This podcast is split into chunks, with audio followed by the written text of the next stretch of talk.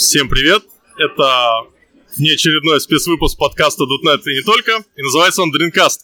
И мы после метапа SPB.NET Meetup 39 с нами наши спикеры. Паша. Саламуля. Что ты сказал? Саламуля. Имя! Максим. Отлично! И еще другие ребята. Кто будет участвовать? Я главный по барам, Алексей. Да? Кто у нас еще? Стоит у тебя? Кирилл. Еще кто? Главный по папам? Папам? Все, отлично. И мы будем в первую очередь обсуждать наши доклады, наши топики. Вот в начале а, первый доклад был посвящен чему? Тестированию. Да, и какой то самый трешовый вопрос задали? А, Мне задали самый трешовый вопрос про мутационное тестирование. А, Как убедиться в том, как убедиться в том, что у нас а, тесты работают как нужно, а а не, собственно, с кодом что-то произошло. Но про мутационное тестирование вообще особо не шарит. Читал, наверное, года два или три назад статейку на Хабре. Открыл, пролистал. Ага, ага, закрыл. Все. Это, кстати, хорошая штука, чтобы заставить тестеров работать. А если вы пишете хороший код, я так понял. Да. Не, на самом деле мут- мутационное тестирование это реально прикольная штука. Я работаю в компании EPAM, где а, есть такая вещь, как assessment. И когда, ну, для того, чтобы получить там лида, сеньоры и прочее. И ты должен знать, что такое мутационное тестирование. Но ты не обязан его применять. Кстати, есть кто реально применял мутационное тестирование? А кто хочет применять? Надо сначала узнать, что это такое, чтобы... Может, мы применяли, но не знаем. А комбинаторная? Вот и задрот. Вот так тебе, видишь? А у меня даже PowerPoint где-то валяется над тем. Так, ты должен нам его показать. Покажи нам свой PowerPoint. Нет, Если найду. Не, кроме шуток, а, ладно, нафиг это мутационное тестирование. Человек, который задал этот вопрос, он с нами. Кто не с нами, тот под нами. Да. А, кстати, вот, ребят, расскажите о себе. Вот что вы обычно пилите? Ну давай, ты ближе. Я сейчас пилю э, авто- а- automation на PowerShell, на PowerShell для Azure DevOps API. Вообще. Я когда есть, ты backend developer, знаешь? Backend, да, да, да, да, да, да, да. Слушай, а ты что? А, Ну, в основном на .NET сейчас на .NET Core много чего пишем. Четвертый год вот с товарищем тащим один фрилансный проектик. Но все его добиваем, вот там кучу всяких прикольных вещей вставляем. Э, Data Flow, э, Swagger засунули, Identity сервер засовываем. Ну, понятно. А, но мы с Максом работаем а, в системах информации и связи. Раньше с ним же в Скауте работали вместе над системой слежения транспортом. Сейчас над софтом для а, проведения общественных опросов. ВЦИОМ и фонд общественного мнения все через нас идет. Вот. э, И мы вот э, весь этот софт, backend пилим. Мы сейчас активно переносим на .NET Core, микросервисы, все дела. Так вот, как я понимаю, ребят, вы реально все суровые, хардкорные программисты. Вот ты таким суровым не был. Это вот когда Packaging Monkey э, никогда не бывал. Не-не-не, Вот у меня, у меня какое-то время уда- удалось побывать, вот, когда ты знаешь о проектах буквально все. Вот, ты стоишь в центре. И знаешь, мы как-то сидим, а, значит, э, это было на даче, а, у костра. А, Вот. И релизите. Нет, нет, нет, нет. Не, вы- вы- пьем, вы пьем, пьем, пьем водку. Это давно было, пьем водку. Я, я, я, я, я ребятам так говорю, слушайте, вот вы завтра что делаете? Она говорит, ну там, работаю. чё». А у меня, а мне в Стокгольм лететь, релизиться надо. Неделю в Стокгольме работаю. Вот так. То есть надо было вот такие вещи постоянно у нас. Что-то такое вылетало вот так вот, хопа. И, и неделька в Стокгольме. По удаленке это не сделать было? А тогда нельзя было сделать, потому что там, там вот люди, вот, э, мало того, что там люди, ну они как бы работают очень давно, совсем давно, во-первых, а, во-вторых, не все прекрасно знают английский, в-третьих, там, ну, то есть это так все вот, буквально происходило быстро. Не все. Нет, те, которые, те, которые в возрасте, они очень знают хорошо английский. Те, которые молодые, все прекрасно знают. А там же люди такие почетного возраста тоже были. Вот. И, а тогда, конечно, хорошо. Но их все равно, все равно от англичан акцент немножко э, отличается. То есть, э, не британский все-таки. Слушай, ну... Я на самом деле под какую тему хотел завести? Вот мы сейчас а, обсуждали вакансии, которые предоставлялись нашим спонсором, спонсором а, а, .NET Meetup 39.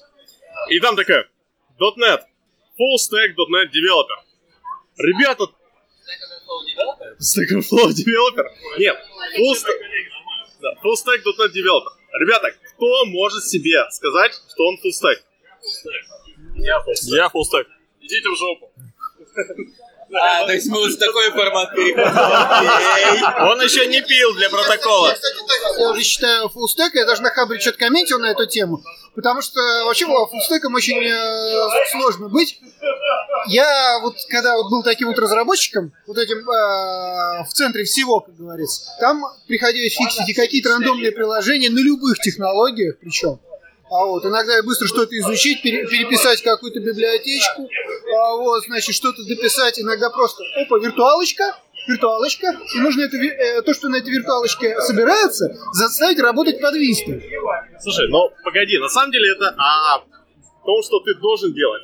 Но давайте по-честному. Когда мы говорим о вакансиях full stack девелопера, мы в первую очередь думаем, а чем меня будут спрашивать? Это единичек в мире разработчиков. Он должен, типа, делать все, но особо, как бы, не получается шарить везде. Ты либо нормально их знаешь обидел, я нормальный обидел этих двух а, хороших ребят. А сейчас ответишь Просто не типа, нужно шарить, нужно делать бабки, ребята.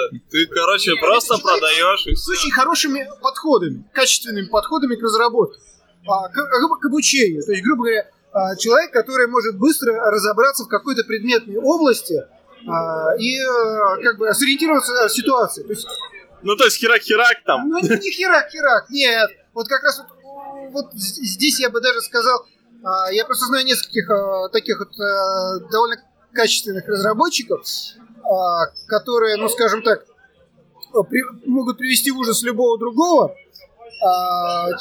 чем они занимаются. И я бы хотел, хот- хотел сказать, что именно по качеству там даже ча- чаще, часто выше. То есть это какие-то высокие требования к себе, то есть может амбициозность даже какая-то, я бы так сказал. Я как-то писал на бэкэнде парсер InDesign файлов. Я хочу сказать вам, что на бэке очень много страданий по сравнению с фуллстеком, и счастья там нет. Нужно делать пользователя счастливым. Не нужно делать такие продукты.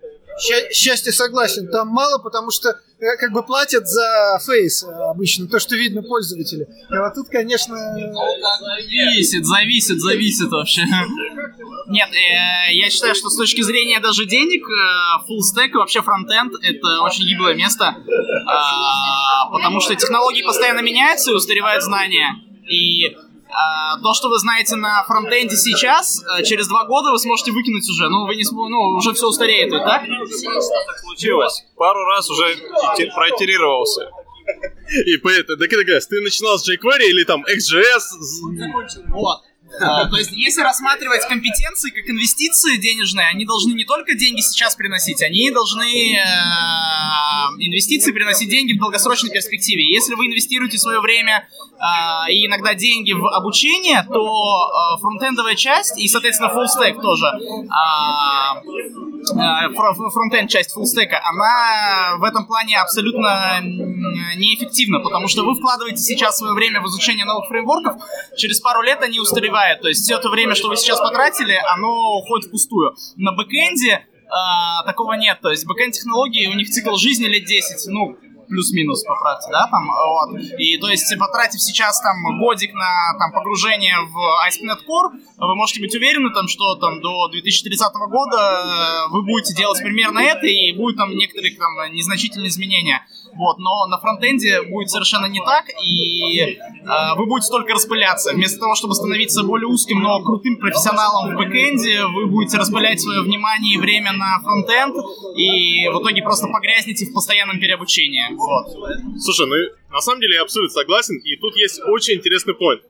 У меня есть крутой менеджер из Саратова, который бэкэндеров, на самом деле, он не, не, не любит смотреть, говорить слово бэкэнд, фронтенд.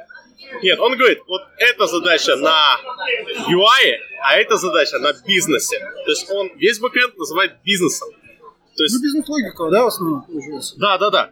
И тут начинается такой интересный момент. А, вот лично я долго реально по работе пилил именно вот хардкорную бизнес-логику, и сейчас я так потихоньку так во фронт прыгаю, и тут такой, блин, приятное ощущение. Вот такое странное покалывание в разных частях тела. Фронт у вас какой? Фронт у вас что? Ну, у нас реактиком.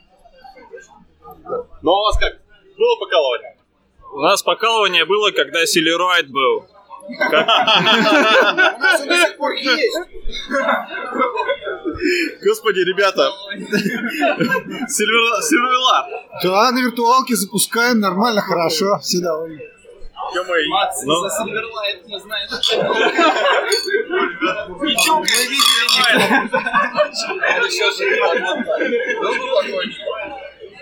Слушайте, это, я даже не знаю, это технология зомби. Так, а его никто не, в общем, не поддерживает сейчас практически. То есть мы на виртуалке запускаем, правда? Хуже, у нас была параллельная поддержка одного и того же кода, который должен был работать и на Silverlight, и на WPF. Вот. И, по-моему, оно до сих пор, и, по-моему, оно до сих пор живет, да? Потихоньку отмирает. Еще, наверное, годик-полтора будет жить. Пока полностью перепишут на Angular, на TypeScript, на все хипстерские вещечки. А Ну, я, ну, а я, кстати- кстати, утверждение одного архитектора, а когда, когда уже знали, что Silverlight, с Silverlight все было покончено, переписывали бодро на Silver, э, продолжали переписывать бодро на Silverlight одно би- бизнес-приложение. А вот. И аргумент, э, ну то есть уже э, просто э, дописывали, скажем так. А аргумент был такой, ну, у заказчика контролируемое окружение, а вот, то есть э, он что скажет, то, э, то на клиентские машины и поставит. Нужен Silverlight, будут работать на Silverlight. Вопросов нет. в том, а, что возрастает цена поддержки таких устаревших технологий, потому что а, но- новички будут осваивать что-нибудь новенькое, что на слуху, а, почему есть курсы, а курсы ведут потому, что вот э, такое свеженькое. А, старички, которые уже работали с этой технологией, они либо переключаются на то, э, где есть выбор, где есть больше денег, и уходят, отказываются от нее. И в итоге получается, что тебе приходится платить за эту работу еще гораздо больше, потому что спецов остается мало, и они выносят это уже как свой плюс, как свое какое-то рыночное преимущество. Маркет, value. И, э, кстати, да, чем меньше предложений, то есть, как бы, если предложение э, мало, а спрос э, высок, то здорово. Вот я Windows инсталлер знаю, это здорово, это классно. Слушайте, а вы не боитесь... На самом деле, все сейчас, судя по тому, сколько есть вакансий на... Ну, ладно, в том мире, в котором я сейчас живу, а, потихоньку наблюдается вообще упоротая ситуация, когда мало того, что .NET разработчик должен знать фронтенд, должен знать DevOps, должен знать все, и еще он должен уметь время от времени на Node.js написать фронтенд для бэкэнда, и вообще все это просто motherfucker переписать. А, вот реально, не, как вы думаете, не будет ли ситуации, что вот те же Node.js нас попрут? Ну, а на, на самом деле я не соглашусь, но я вот искал работу, буквально ее сменил э, сколько, ч- четыре месяца, или- четыре месяца назад, да, и а, нет, на самом деле full stack разработчиков не везде нужно, то есть э, из там я с семью компаниями общался, по-моему, только в двух они искали именно full stack, вот, в остальных они именно на бэк искали. А, Слушай, а что у тебя, э, извини, перебил, а что у тебя спрашивали на фуллстек? Реально, вот мне интересно, что у людей спрашивают на фуллстек э, собеседования.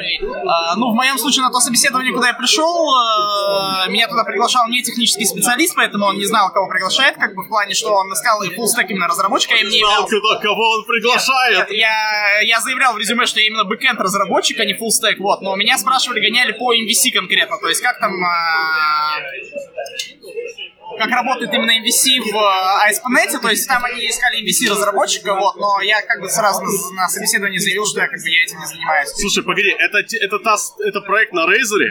А, да. Офигеть.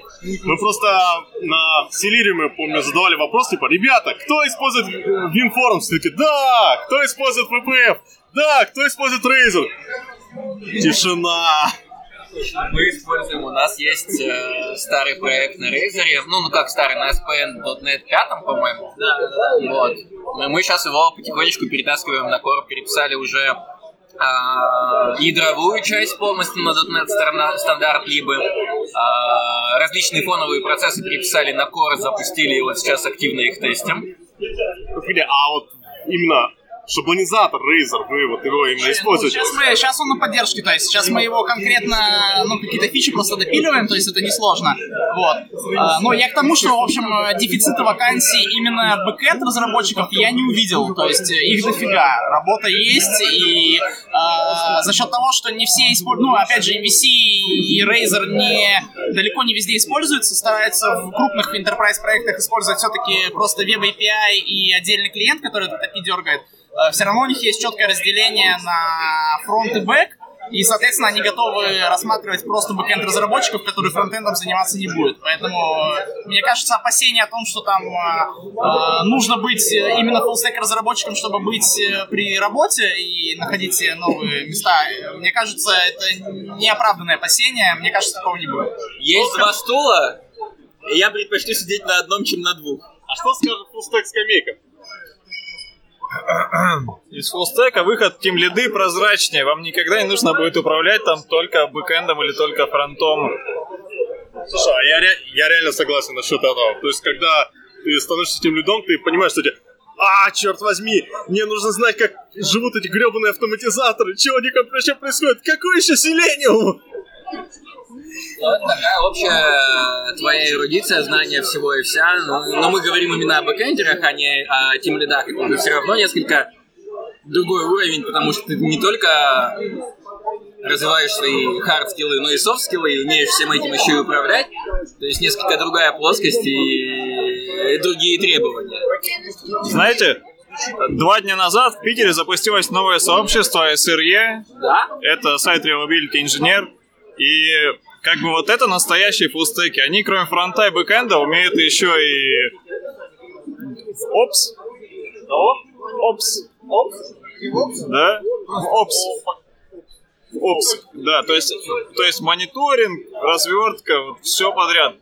И вот это то, к чему прикольно было бы прийти, потому что, ну, хотелось бы быть прям вот фулл стеком понимаешь, э, компетентность э, сложно фуллстеку поддерживать в таком, знаешь, вот э, широком диапазоне. Вот это один... Это, знаешь, как меня всегда немножко смущают... Не то, чтобы смущают, я не понимаю, как они, им удается.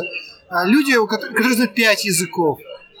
Это же нужно постоянно слушать, это же нужно постоянно на этих пяти языках э, что-то слушать, читать и так далее. Слушай, Здесь ну, ну погоди, постоянно... ну, допустим, если ты пишешь на C-Sharp, то чуть-чуть под, под, э, подшлепать Java, и да, да, там да. реально проблем нет. Это нет, если умеешь программировать, то дальше уже, конечно, проще все. Вот, а, у меня... То самое с, с языками они говорят. Да, вот у меня, допустим, очень при, прикольное ощущение. Я когда я все-таки в основном на C-Sharp пишу. Пишу на JS, так, первым моментом голова переключается, все такое.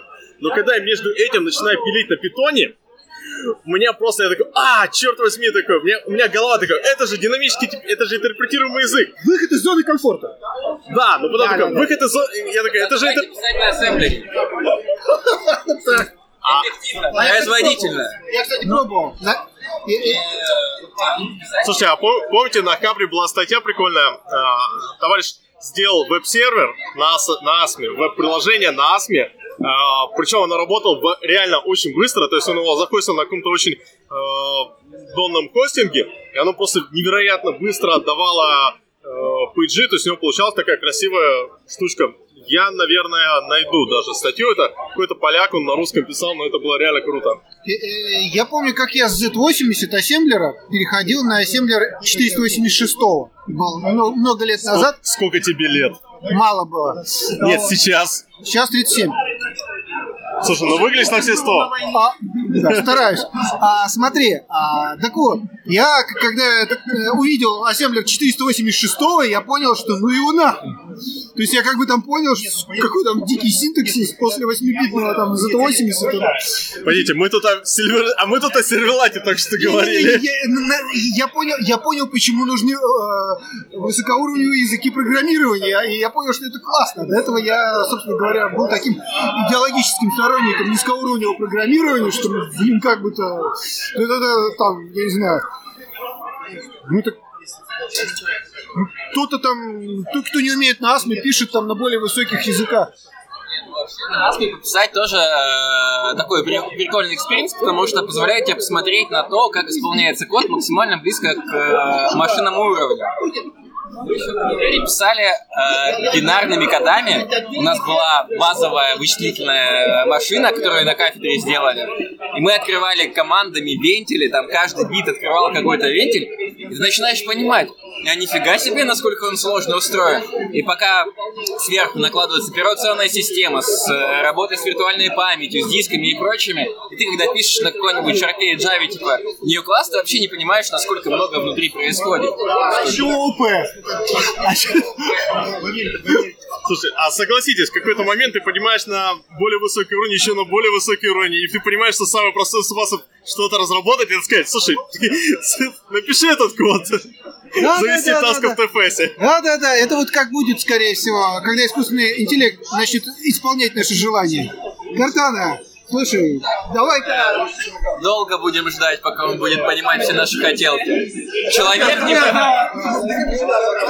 американский программист же воплотил эту мечту в реальность. Его, правда, немножко спалили. Проблема в том, что он работал на какой-то государственного субконтрактора в США. Он взял, а, короче, через VPN подключил там девелоперов из Китая, вот, и стал таким супер фуллстек разработчиком, э, начал получать дико хорошую зарплату и так далее. Проблема была только в том, что там какой-то оборонный контракт был, его нельзя было аутсорсить за границу. На этом-то его, собственно, и поймали. Посадили там, еще что-то, не знаю. А я помню эту историю. Да, да, да, да, фуллстек. Да. Мега фуллстек. Не, ну давай честно, слушай, ты не можешь просто так, ребята, вот вы пилите, вы пилите, вы пилите, а я возьму и сразу все в кроп. Ну, блин, давайте честно, это надо код-ревью, и реально если человек, а, ну, давайте честно, даже просто нормальный код-ревью занимает хреново тучу времени. То есть... Э... Что у нас есть процесс разработки, в котором есть куча этапов. У нас есть аналитика, выявление требований. А, много проблем вообще в разработке возникает из-за того, что люди не понимают друг друга. Заказчик приходит, хочет одно, аналитик не понимает его, формирует не те требования, не те требования доходят до разработчика, он такой, ага, ну я сейчас сам, сам что-нибудь додумаю, тестировщик такой, а, ну в ТЗ не так, разработчик так, я еще по-своему проверю, то есть тут вообще как бы misunderstanding везде. Слушай, появился agile, поэтому как бы ты быстрее доставил до потребителя, и тебе сразу сказали, что ты сделал говно. Вот да, вот да, кстати. И для того, чтобы из ТЗ превращать в софт, он тебе прочитал текст такой, то ты ему такой, нет. Он что-то перелопатил, то нет. Слушайте, я помню, ходил на тренинг Agile Thinking, нас там всю нашу банду, команду направили, и там была очень интересная задача. Uh, в андс комната сказано, нужно комнату покрасить uh, uh, краской, и нужно рассчитать, сколько понадобится банок краски. И разбились на команды. И только в одной команде, где был опытный тимлит, они встали и подошли к э, тренеру и спросили, скажите, а окна красить надо?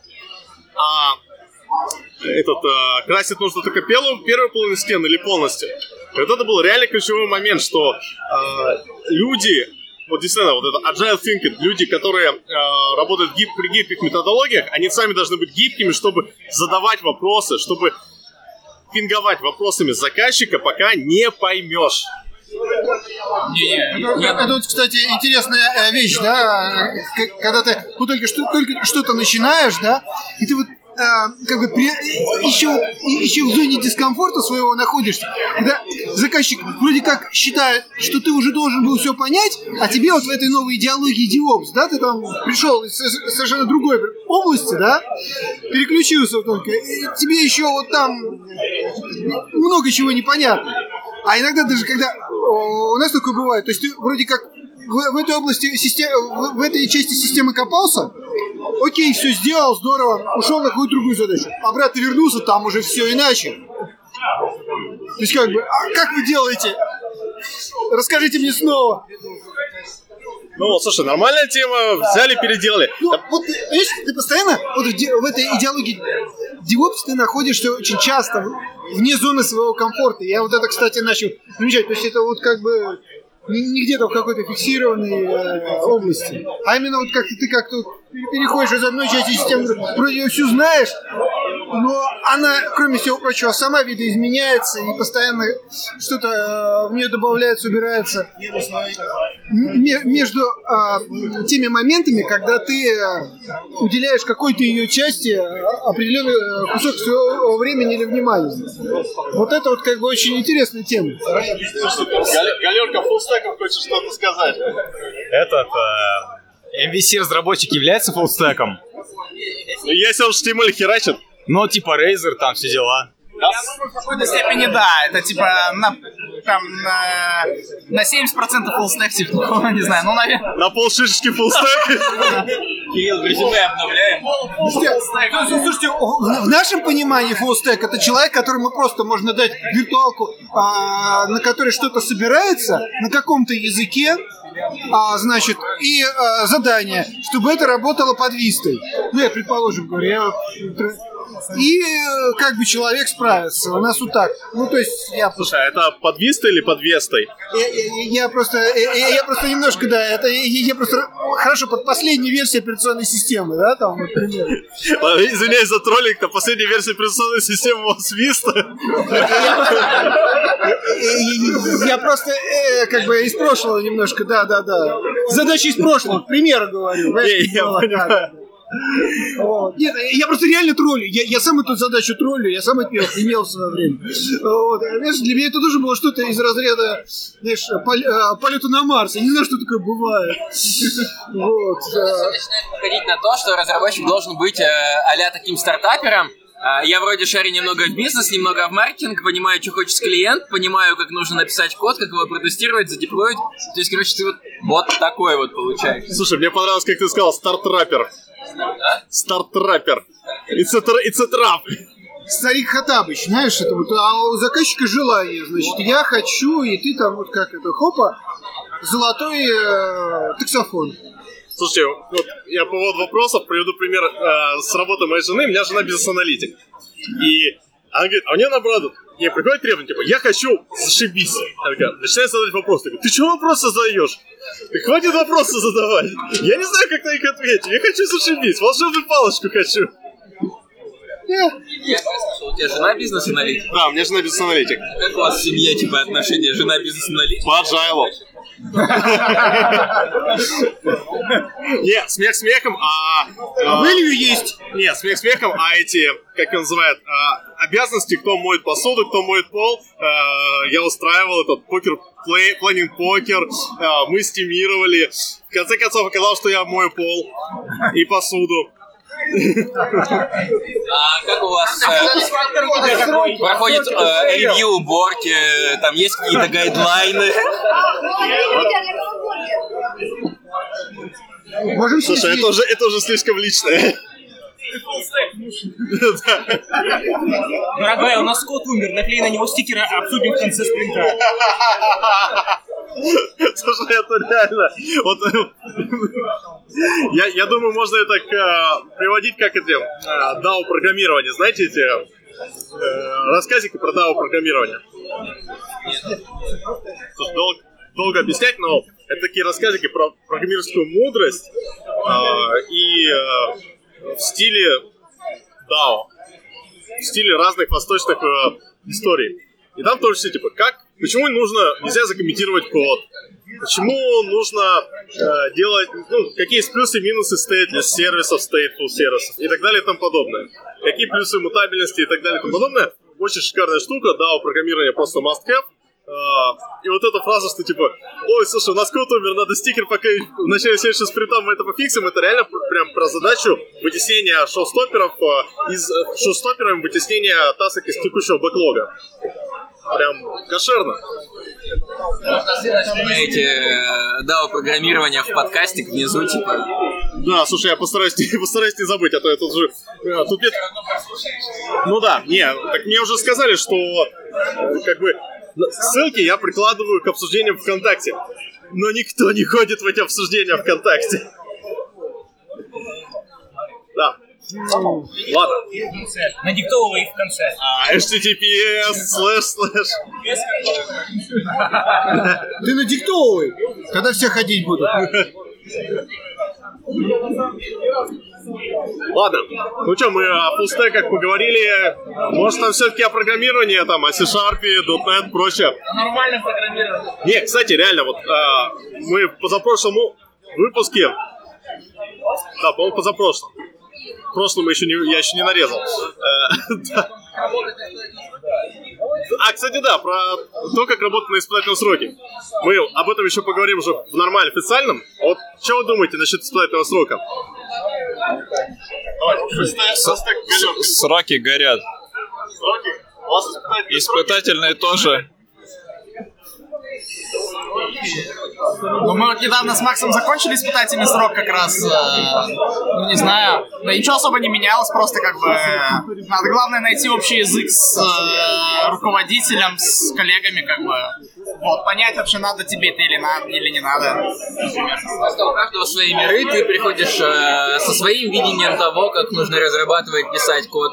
А в компании существует уже свое видение, и тут как бы вопрос в том, э, как ваши миры соприкоснутся, и где-то отступишь ты, где-то отступят другие, э, до какой-то компромисс дойдете. Собственно, от этого многое зависит. Ну и плюс, да, разделяешь ли ты ценности компании, нравится ли тебе атмосфера, вообще условия, такое прикидочное, демо-версия. Вот у меня реально на личном моем опыте, то есть я, естественно, за все время провалил один испытательный срок, когда я был молодой, неопытный, третий курс, меня по знакомству устроили, я к третьему месяцу клал болт на многие свои обязанности, и очень хорошо, что меня тогда уволили, мне это хватило. Но когда я общаюсь с многими людьми, многие говорят, что они из испытательного срока сами уходили. Я реально знаю, вот из других ребят, да, Ну, я, я уходил с испытательного срока. э, Ну, расскажи. А, ну, в компании был очень специфический руководитель э, отдела разработки. Он, он ходил голый на работу? Нет, он орал постоянно. Ну, то есть нормальный стиль общения, ну, ка- как каждый день начинается с криков на митинге, вот, типа там. Или, ну, у нас был open space, например, а, а, человек мог под- подходить к тимлиду и просто орать на него при всех, вообще при всей компании, вот. Слушай, а погоди, а он орал такой из разряда «А, выпустите меня, если я запер в теле этого мужчины!» Или...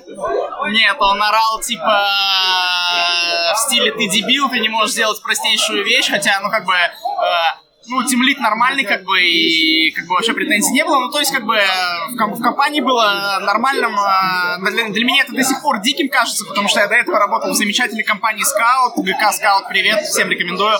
А, а потом, а потом пришел вот в эту компанию, которую я не буду называть, и там просто вот был, ну, так нормально принят такой стиль общения, просто публичного оскорбления в open space, э, тимлида при всех его подчиненных. Для меня это было просто дикостью, я три месяца продержался и потом сказал, что, ну, я ухожу, вот. Ну, как бы, то есть, это, э, как бы, если такие места попадаете, естественно, надо уходить, вот. Почему ты не хочешь называть эту компанию? Назови, чтобы все знали, чтобы туда не, не ходили. Давайте оставим загадку для наших слушателей. Не, Не, не, лучше не, лучше не говорить, не говорить. Стоп, секундочку, сейчас я замьючусь. Спасибо. Это чайка менеджмент, правильно? Ну, не, ну, кстати, чайка менеджер, он не обязательно, он такой, э, его не видно, не видно, потом такой, все, все плохо, все плохо, все плохо, и он снова улетает. Вот, кстати, по поводу прохождения э, испытательного срока, у меня шестой студент уже вроде проходит.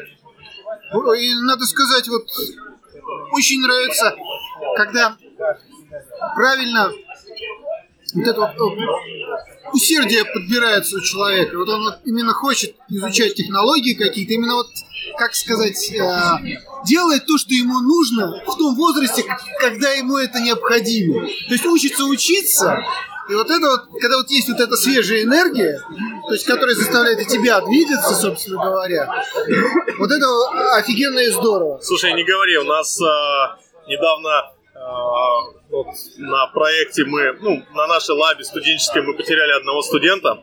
Вдвойне, вдвойне обидно, что это была студентка. Э, Ну, что- Кстати, кстати, я как-то сделал прекрасную презентацию. А, давненько нам нужен был специалист. И э, ко мне в команду э, пришла студентка после а, моего презентации студентам МИТи, насколько я помню. Я вышел, значит, сказал, рассказал про проект, и ко мне пришла прекрасная студентка. Вот до сих пор работает у нас в компании, и, кстати говоря, сейчас уже даже в другой команде. А также э, вот к нам на презентацию пришел один из моих э, тоже бывших студентов. Он уже работает в американской компании, зарабатывает больше меня. Э, карьеру сделал. Чувс- чувс- чувствуешь себя Ну, я чувствую, нет, почему? Я себя чувствую очень комфортно в данном контексте, потому что это мой выбор, это его выбор. Это классно, что я как бы а, стал в начале карьеры этого человека. Отлично, спасибо. Кстати, вот я, я просто со стека расскажу историю про тимлида, который постоянно всех, э, а, вернее, начальника, который всех э, по мамке слал. Ребята, кто из вас читал статью «Идите нахер со своей токсичностью»? О, да! Мы, мы даже на работе это обсуждали. э, Как бы токсичность может быть разная. Токсичность э, в стиле орать в open space на коллегу это одно. Токсичность в стиле там подкалывать или не быть излишне любезным, любезным это другое. То есть надо знать грань. То есть э, бывают такие люди, что они, ну, э, говорят правду матку прям вот режут, да, и как бы это нормально. Если это но погоди, извини. Тут э, на, Баше, на Баше была хорошая шутка на тему продолюбов. Там, я человек правдивый. Если девушка э, с лишним весом, я скажу толстая. Если человек с низкой зарплатой, я скажу э, раздолбай. Если нач- тупой и хреновый начальник, шеф, э, мудрости которого достойны только боги. Так и тут. Но эти правдолюбы зачастую это люди, которые просто обладают слабыми софт-скиллами. А, Слушай, я считаю, это как бы нормально, когда у человека, особенно технические специальности, слабые софт-скиллы, но а, есть просто очень простое правило. Вот э, в компании, которой я до этого проработал полтора года в э, скауте, э, было простое правило, как бы любая критика э, за закрытыми дверями. То есть, если тебе хочется покритиковать человека, это можно и нужно делать, но э, будь добр, уйди в переговорку, обсуди это, выскажи ему свои претензии там в какой-то узком коллективе. А, ты можешь быть э, не сильно приветливым человеком, но соблюдать элементарный какой-то, блин, деловой этикет и а, не подрывать атмосферу вообще в команде в целом, это никак не связано с твоим характером. Это просто свойство того, ну, как бы, какой то руководитель. Если для тебя нормально орать на человека там, вот, там при всех прилюдно, а когда ты просто как бы, ну, не самый приветливый человек, но ты умеешь как бы выражать критику адекватно, обоснованно. Давай честно, мудак. Но нет, нет, нет, мудак нет, не мудак, не мудак, просто, просто, ну, блин, не с- токсичный, допустим, ты токсичный, окей, но ты умеешь выражать свою критику спокойно, без оскорблений и обоснованно, и не делать это прилюдно, чтобы не унизить человека, то а, это ок, нормально вообще, вот, и надо различать токсичность и неадекватность, вот, э, против токсичности, как бы, ну, это свойство человека, с этим можно жить и работать, как бы, не вижу проблем. Я еще бы один подход, э, собственно, очертил. А, можно критиковать технологию, но не, не критиковать человека. То есть у нас принято как? А, то есть можно, а, то есть человек работает в какой-то области, использует какую-то технологию, да? Но, в принципе, мо- а, можно совершенно спокойно а, критиковать технологию и посоветовать человеку, предположим, а, использовать другую технологию, еще чего-то. То есть можно не переходить вообще на личности как а именно в технологической области, в области э, как бы э, технологической пл- плоскости оставаться. То есть не затрагивать какие-то э, личностные качества человека. Об этом, да, согласен в кулуарах. Но, в принципе, э, тех- технические дискуссии, почему нет? Нет, технические дискуссии, естественно, это, это нормально, это, это можно публично делать. Нет, я имею в виду про критику конкретно человека. Там, не знаю, э, допустим, там человек начальник, и у него подчиненный плохо работает, ему надо это объяснить. Э, это надо делать за закрытыми дверями. А если там э, дискуссия по техническому Да. решению, то да, естественно, это можно собраться всем вместе, почертить на белой доске, как бы это, это конечно, это две разные вещи, я согласен. То есть, но, но тогда вот тот человек, э, извиняюсь, который вот работает в этой области, да, например, в каком-то направлении, он должен обладать прекрасными навыками айкидо и присоединяться в случае, если это адекватно. Ну, я согласен, да, как бы, естественно. Но вообще есть э, в менеджменте как раз такое правило, хвалить нужно прилюдно, а критиковать тет-а-тет. Да, да, да, да. Это очень простое правило, но... Страшно, кстати. Да, если его не соблюдать, вот просто все рушится сразу. Да, ну, кстати, оно довольно страшное, потому что если все-таки... мне, мне был, кстати, интересный опыт. Значит, э, меня один раз необоснованно обвинили, публично причем, разослали всем. А извинились лично и, и, и руководители. Но это, не- это неправильно, это неправильно. это- Ну, то есть, да, руководитель потом по- показал, что вот э, пере- э, перед Пашей, значит, извинились. Но как бы, ну, то есть на большом экране.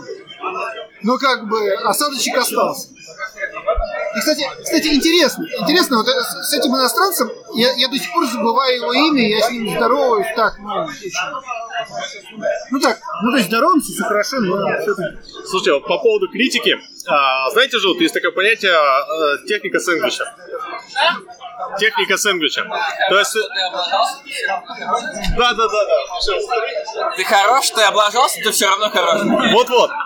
И а, как-то вот, ну, работая в компании, где есть, ну, это правило, то есть техника сэндвич, у нас просто вот как бы из разряда все менеджеры это знают, все менеджеры это применяют, и вот то, что описывали, у нас вот просто из разряда у менеджер, э, если он так не делает, то на него может, э, э, как бы, ну, э, этот, э, его подопечный может написать на него фидбэк, что типа, ну, чувак э, недостаточно квалифицирован, и поэтому он неправильно дает обратную связь, начинает там на весь зал рассказывать о том, что какие все, ну, не очень и прочее. И я заметил, через несколько лет, после того, как когда с тобой обращаются именно через технику сэндвич, ты реально обижаешься, когда тебе говорят только прямую критику. А вот тут возникает, собственно, вопрос, да? Э, В крупных компаниях есть своя какая-то корпоративная культура. Вот даже в нашем скауте, где э, около 200 человек, ну то есть такая средняя, тоже была своя корпоративная культура со своими а, правилами, со своим кодексом, который это э, деловое общение нек- неким образом регулирует.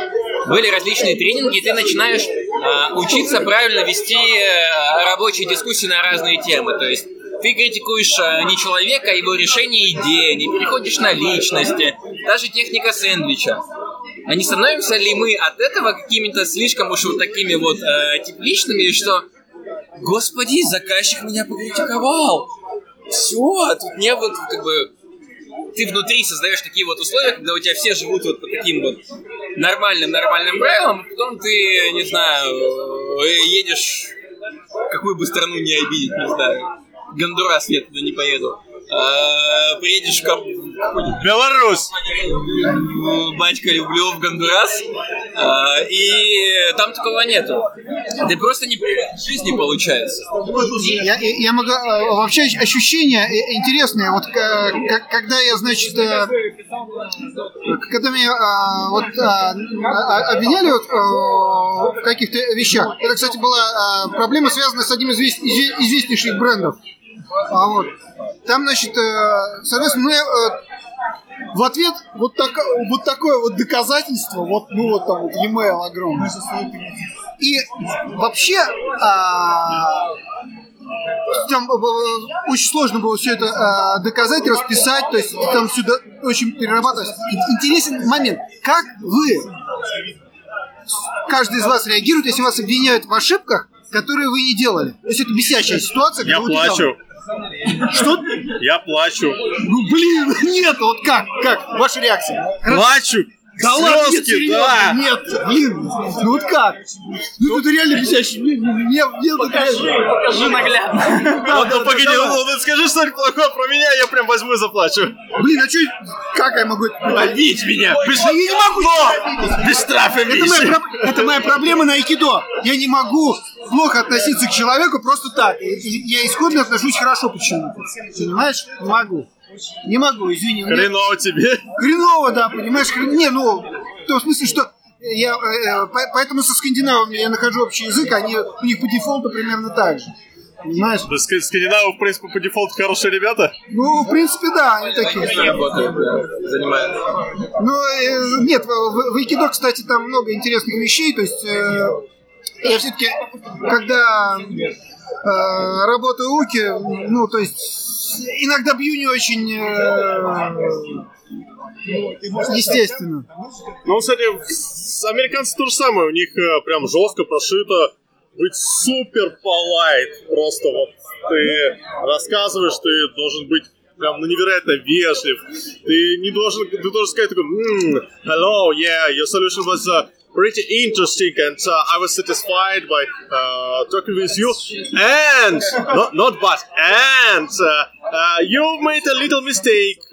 Н- а, Not a little mistake. Good point. Good point. Good point. Как собачка. В смысле, как собачка? Good boy. А, good boy.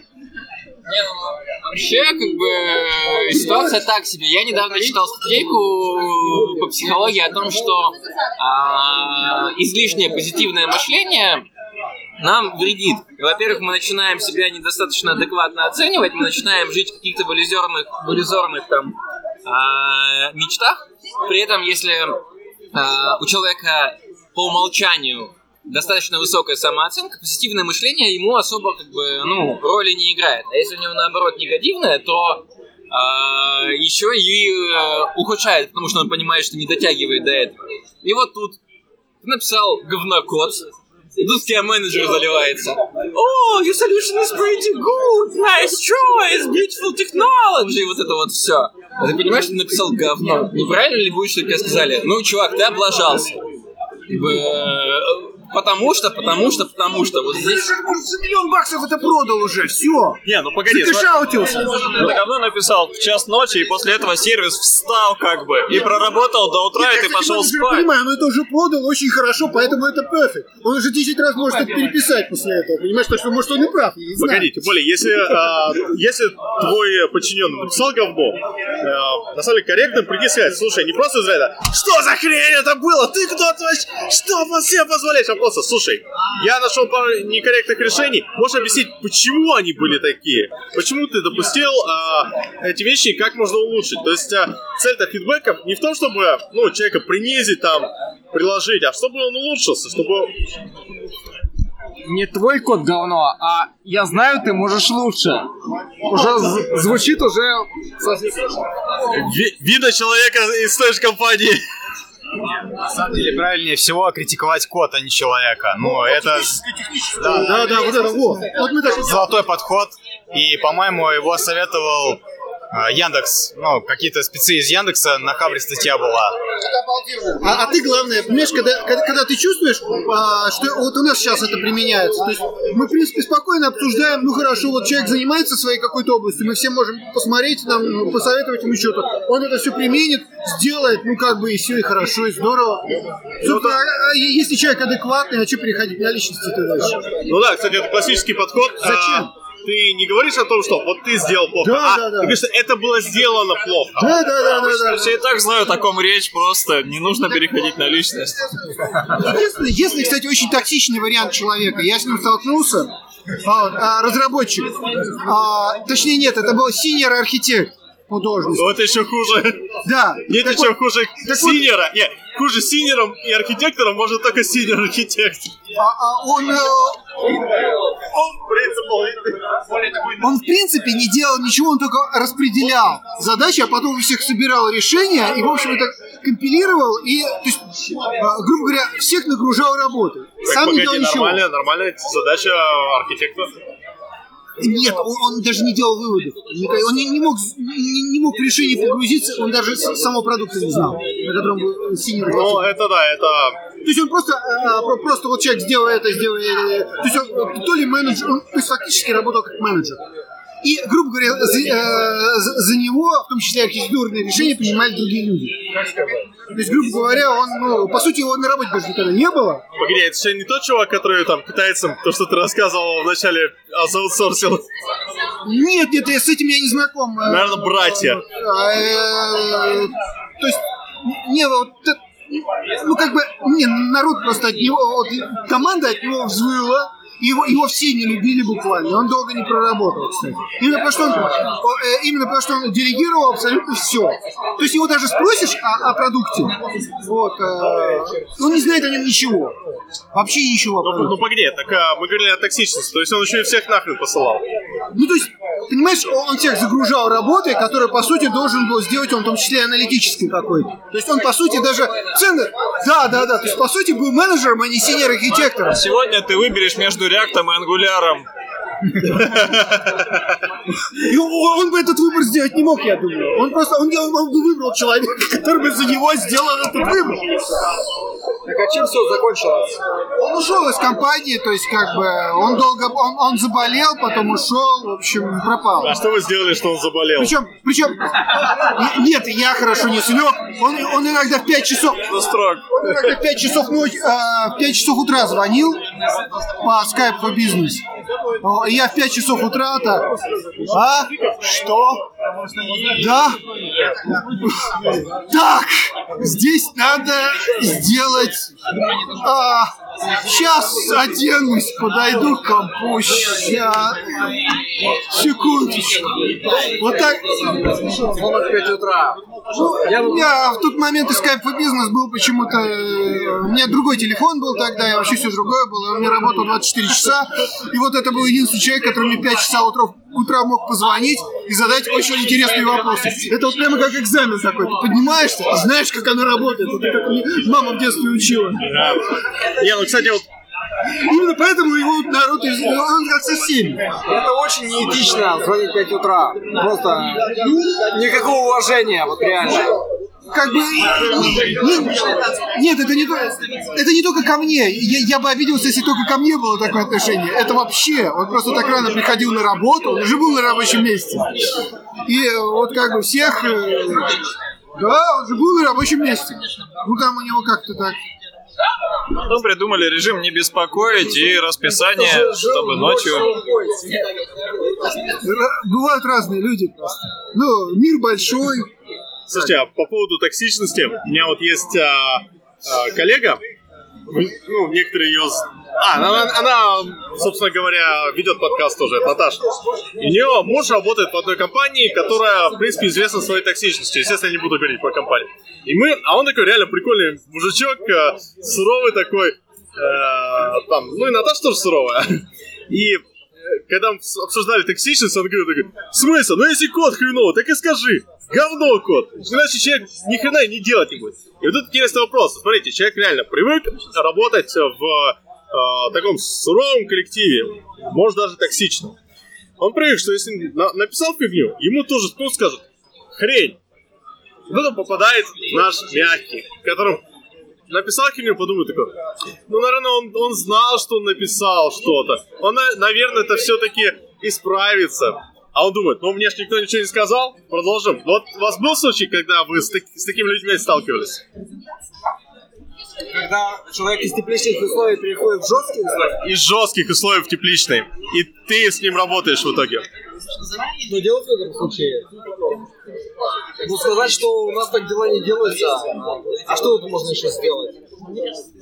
Не, ну просто человек а, привык, что как бы, если ты сделал что-то неправильно, то тебе об этом скажут, причем там прилюдно, сразу в лицо, еще может тебя что-нибудь кинуть. Только у меня такое было. э, Это же мой, это же мой случай, вот, собственно говоря. А, то есть этот чувак Ну так я, я- собственно, так э, работал, когда у меня, извиняюсь, если я где-то ошибку сделаю, то сразу в продакшене, а из продакшена прилетает там, ой-ой-ой, и, скорее всего, сразу ко мне. А потом сейчас стало совсем все по-другому, ну, со временем, как бы, качество жизни просто повышается. Да, э, вообще, я просто был генератором требований командам, и меня просто очень любили в некоторых команды менеджеры ставить. А, вот. А по, по той простой причине, потому что у меня были очень высокие требования э, к окружающим сотрудникам. А, вот. И, в общем, это в некотором смысле дис- дисциплинировало команду.